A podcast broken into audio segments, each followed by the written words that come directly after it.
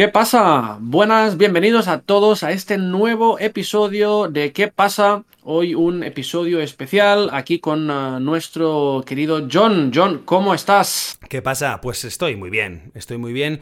Eh, como hablábamos en el podcast anterior, sigo con mi alergia primaveral, pero bueno, bien, espero que mis, mis mocos no molesten a nuestros oyentes. Bueno, piensa que solo te quedan tres meses más así, entonces paciencia y poco a poco, ¿eh? Sí. Pero bueno, la última, el último podcast hablamos sobre el, el tema de la primavera, hablamos uh, de diferentes cosas uh, sobre, sobre ese tema. Si no lo has escuchado, pues rápido, vuelve atrás para, para escucharlo, no perderte ¿Qué nada. estás haciendo? Claro, claro, tienes que escucharlo.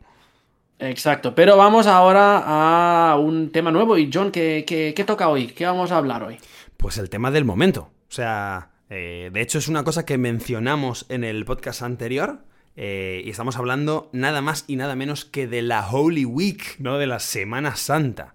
¿no? Que, que muchas veces las, las personas, nos, los, los estudiantes me preguntan, ¿no tienes un nombre como Easter o como Pascua? No, en España se llama Semana Santa. Sí, sí. La Semana Santa. ¿Y, eh, ¿y qué tal la Semana Santa? ¿Estás de, estás de fiesta? ¿T- ¿Tienes que trabajar? ¿Qué es la Semana Santa en España? Cuéntanos. A ver, yo soy autónomo, entonces, ¿qué significa que, que soy eh, trabajador independiente? Para mí no existen las vacaciones, pero normalmente en Semana Santa la gente se va. Esto es lo más normal del mundo eh, en Madrid, ¿vale? Porque en Madrid, Madrid tiene un fenómeno increíble que es todos los españoles durante eh, los periodos vacacionales desaparecen. Los madrileños desaparecen se van a la montaña, se van a la playa, se van a, a cualquier lado menos a Madrid. ¿No? Entonces, eh, para mí, fantástico, porque es cuando yo puedo disfrutar de Madrid eh, cuando está un poquito más vacío. pero normalmente los españoles, pues a la playa, a la montaña. No sé, ¿qué haces tú? Ah, pues yo lo mismo que tú, trabajar, ¿eh? La vida de autónomo. Ah, además, aquí en, Hola- en Holanda se celebra un poco menos eh, que en España, pienso. Está el tema del Good Friday, eh, que es, bueno, alguna gente celebra algo con eso, pero en general la mayoría de gente trabaja. Lo único que es, el único día festivo, el único día en que no se trabaja es el lunes, eh, que mucha gente aquí pues hace una comilona, ¿eh? Se va a comer con la familia. Pero, pero para mí es como un fin de semana normal. Si te soy, si te soy honesto. Sí que recuerdo antes, cuando vivía en España, especialmente cuando era un ah, profesor allí. Sí, ah, entonces eso era genial porque tenía una semana de vacaciones. claro. Una claro. semana, claro. No es solamente de jueves, viernes hasta el lunes. Es que los estudiantes tenían toda la semana ah, de festivo. Entonces todo el mundo estaba súper feliz con esta fiesta. Incluso los que evidentemente no, so- no son o no somos ah, religiosos. Exacto, exacto. Bueno, y, e incluso se dan los casos de personas que son religiosos, pero que no necesariamente celebran la Semana Santa, ¿no? Porque al final eh, la Semana Santa en España es un fenómeno casi completamente, o al menos socialmente, católico, ¿no? Eh, mucha gente se, se sorprende al ver lo que se hace en España en- durante la Semana Santa, especialmente en el sur. Porque, mira, tomando el caso de Holanda, que probablemente muchos más de nuestros oyentes se puedan identificar con esto, eh, sobre todo europeos y americanos, eh, Holanda es un país eh, con una influencia protestante muy grande. Entonces, eh, hay muchas personas que van a la iglesia, etcétera, pero desde luego, juntarse con la familia para comer es algo súper normal. Súper normal. ¿no? El, el- el desayuno del domingo, ir a la iglesia en el domingo de Pascua, o creo, domingo de Ramos, creo que se llama, ¿no? Domingo de Ramos, sí, pero el domingo de Pascua nos, nos entendemos igual, ¿eh? Sí. es- de hecho, los, los- los días se llaman en España el Jueves Santo, el Viernes Santo eh, y el Domingo de Resurrección o el Domingo de Ramos, ¿no? Que es como, se Y el lunes, de el lunes de Pascua, ¿no? También. Creo que sí, pero, pero nunca... eh, soy una persona que nunca está muy, muy, muy conectada con las tradiciones eh, religiosas de España porque nunca han tomado un lugar en mi vida, nunca, nunca han tenido lugar de forma importante. Yo, por ejemplo, nunca he ido a una procesión que es lo que quería comentar.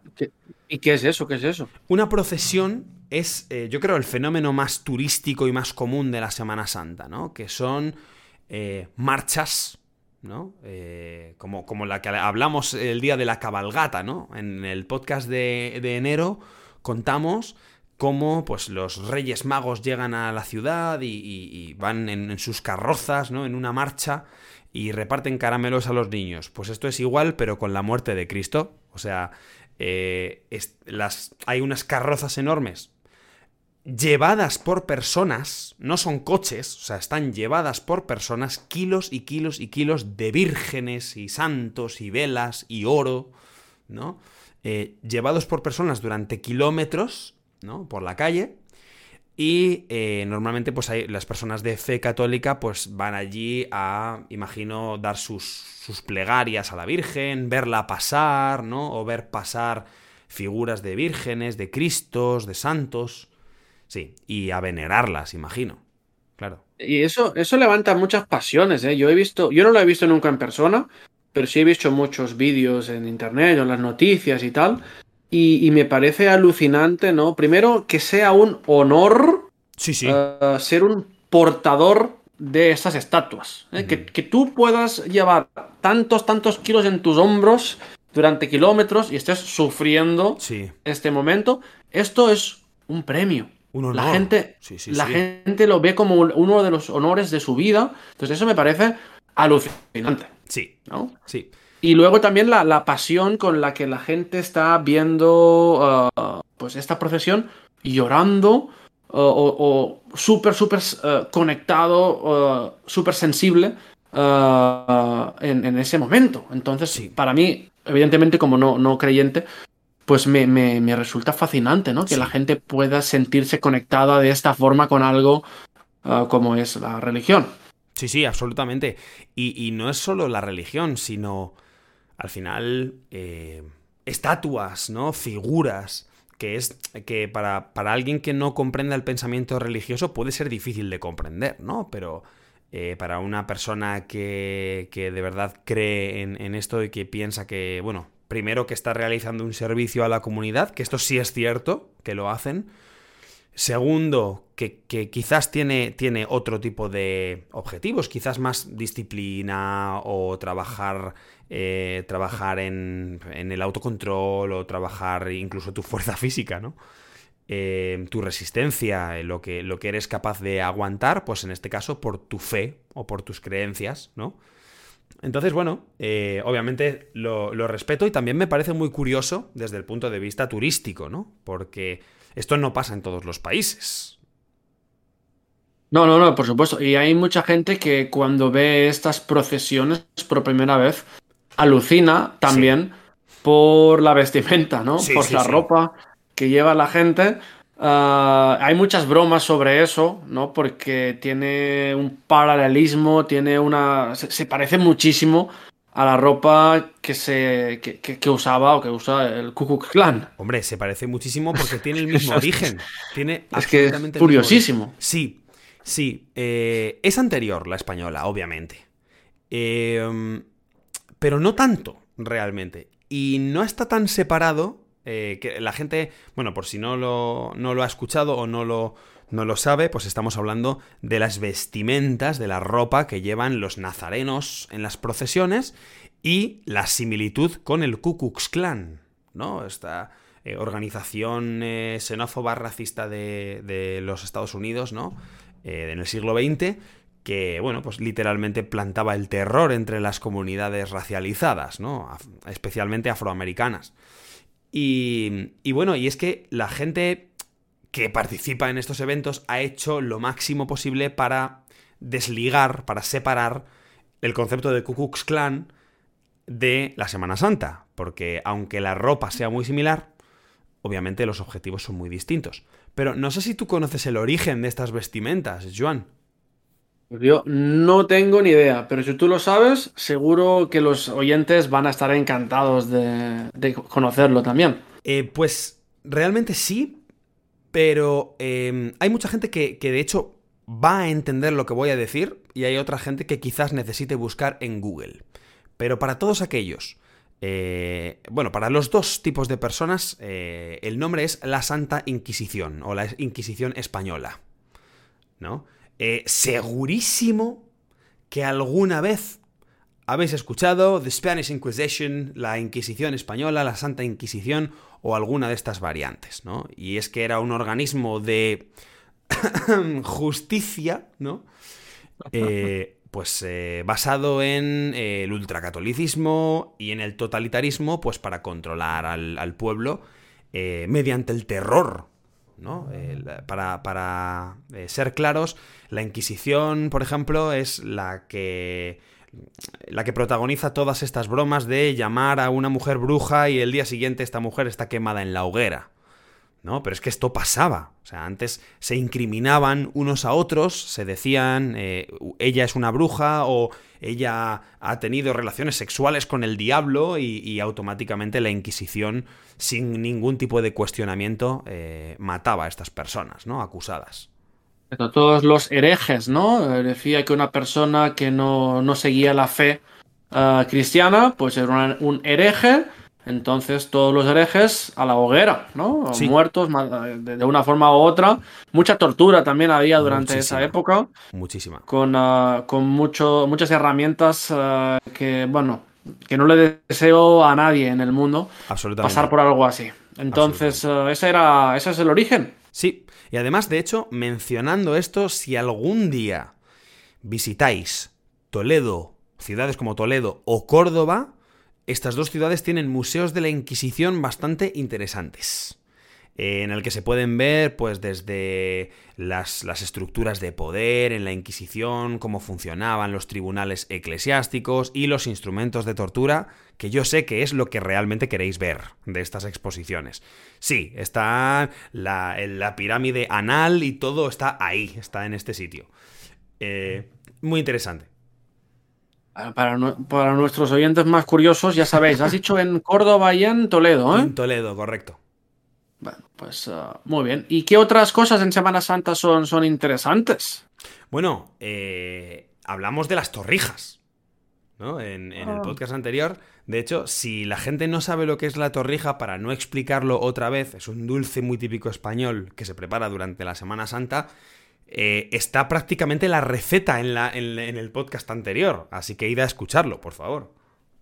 ¿Tú, también comías, aparte de torrijas, también comes ah, el, típico pastel, la, mona de Pascua, que por ejemplo en Cataluña es muy normal, el lunes de Pascua, comer con la familia, con, tu padrino, ah, que te lleva siempre este pastel, donde ah, pues puede ser de, yema, puede ser de chocolate, puede ser de nata, depende. Y hay unas figuras típicas que se llama la mona de, Pascua, donde hay ah, una figura representativa en chocolate. No, sé si, también lo, tienes también por Madrid, esta tradición. No, tío, no, tío. De hecho, me flipa Cataluña, porque siempre que hablo contigo hay una cosa nueva que no sabía de una tradición o de una cosa especial, ¿no? Eh, no, no, de hecho nunca lo había oído. Fíjate, ¿eh? Nunca lo había oído. Y la mona de Pascua, yo me acuerdo que, bueno, hasta los 24 o 25 que, me fui, cada domingo o lunes de Pascua me, reunía en casa pues, con mis padres, mi hermana y, mi padrino, eh, que en mi caso era un primo mío. Entonces eh, comíamos juntos y al final, por eso, cada, cada año había esta mona, eh, este pastel, con también había huevos de chocolate y cada año una figurita pues de chocolate. Depende no de, cada año pues quizás si era famoso yo qué sé pues Ronaldo pues era una, figura de Ronaldo. Si la persona famosa era un, dibujo animado pues era ese dibujo animado sabes me acuerdo una vez que tuve una de Shin-Chan por ejemplo no que era un, un niño un dibujo animado un poco gamberro.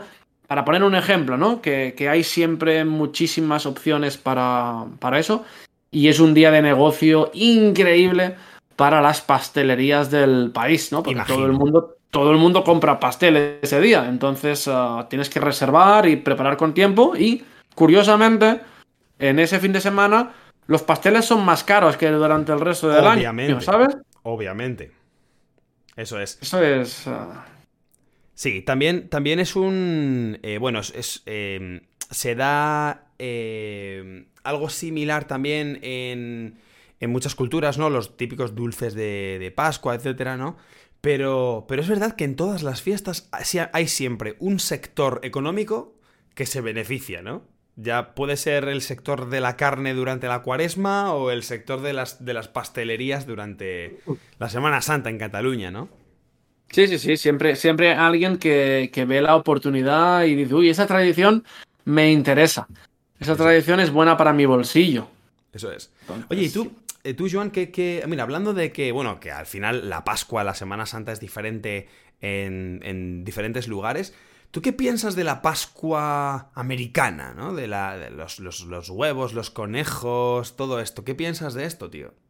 No, no sé si sé mucho sobre eso. Eh, lo de los huevos americanos, ¿es eso que esconden huevos y la gente tiene que encontrarlos? Sí, o sea, hay, hay como muchas actividades, ¿no? Hay, hay los, niños los pintan, eh, el conejo los esconde y ellos los encuentran, ¿no? Sí, básicamente.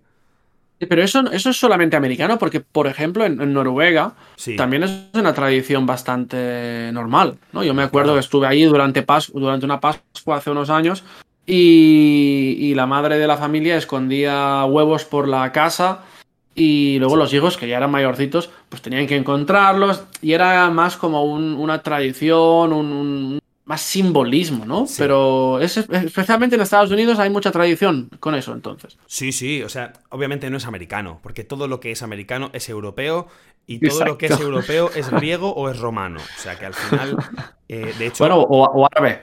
O árabe, efectivamente. En España sí, en España sí. Ah.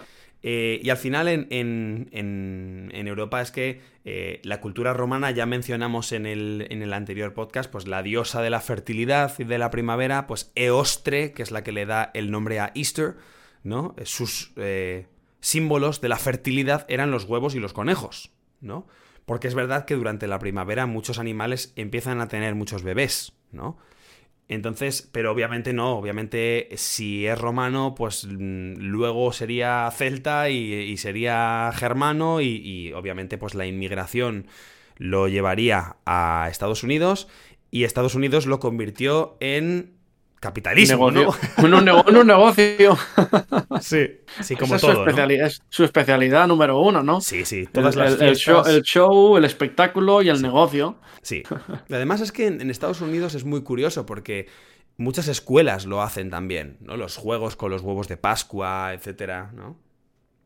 Sí, sí, sí, es una tradición que, bueno, al final, si la gente se divierte, se entretiene con ello, come bien y ve a la familia, pues al final no deja de ser una buena excusa. Sí. Sí, sobre todo eso, todas las fiestas en España, incluido la Semana Santa, eh, los españoles se, las apañan para encontrar una excusa y ver a la familia. Esto es algo clave en la cultura española. Exacto. Muy bien, John. Pues bueno, pienso que con esto ya vamos llegando al final de este podcast sobre la Semana Santa.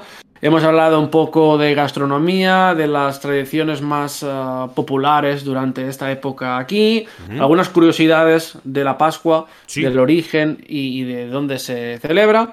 Y no sé, ¿quieres añadir alguna cosa más antes de terminar? Pues nada, simplemente pues desearles a nuestros oyentes una feliz Pascua, Pascua la celebres como la celebres, ya estés en un país eh, que celebre pues algo cristiano o estés en un país que no celebra absolutamente nada, eh, pues que disfrutes de este pequeño periodo y obviamente pues que nos sigas escuchando como hasta ahora, que siempre es un placer. Muy bien, pues muchas gracias por estar aquí uh, una vez más. Obviamente. Feliz Pascua a todos y nos vemos en el próximo podcast. Hasta la próxima. Adiós.